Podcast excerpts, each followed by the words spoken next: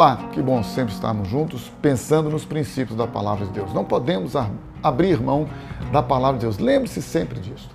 Instituições humanas, religião, aliás, nem toda religião é boa, nem toda religião leva a Deus. O importante não é, é seguir a Deus, crer em Deus, neste conceito, nesta prática que os homens estão aí vivendo sem compromisso com Deus. Esse negócio de falar que eu amo a Deus e não obedece a sua palavra nos faz hipócritas, nos faz falsos, mentirosos. Jesus disse isso, não sou eu que estou dizendo para que você se sinta ofendido de forma alguma, mas Jesus disse: aquele que tem os meus mandamentos e os guarda, esse é o que me ama.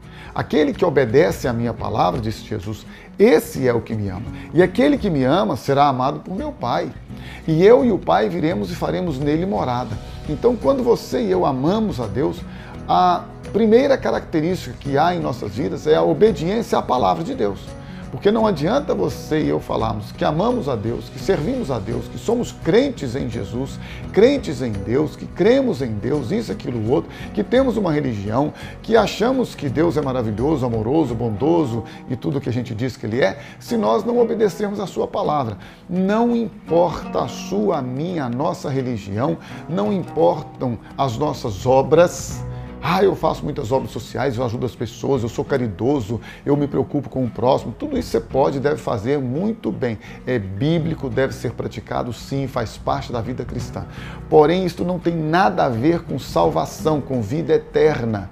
Vida eterna somente por meio de Jesus. Somente Jesus liberta, somente Ele salva, somente Ele transforma, somente Ele faz novas todas as coisas. É por isso que o apóstolo Paulo diz em 2 Coríntios que se alguém está em Cristo, nova criatura é. As coisas velhas ficaram para trás e eis que tudo se fez novo. A característica principal de alguém que é uma nova criatura, salvo por Jesus, livre do pecado, é que agora o propósito maior da sua vida da sua existência é obedecer a Deus, a sua palavra e viver para a glória dele. Se você deseja viver para a glória de Deus, tendo a salvação por meio do seu filho Jesus, o caminho já está estabelecido.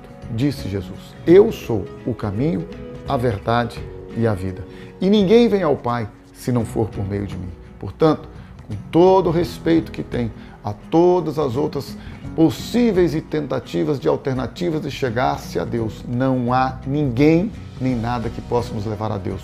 Somente Jesus. Ele é o caminho, a verdade e a vida. E ninguém vai ao Pai se não for por meio dele.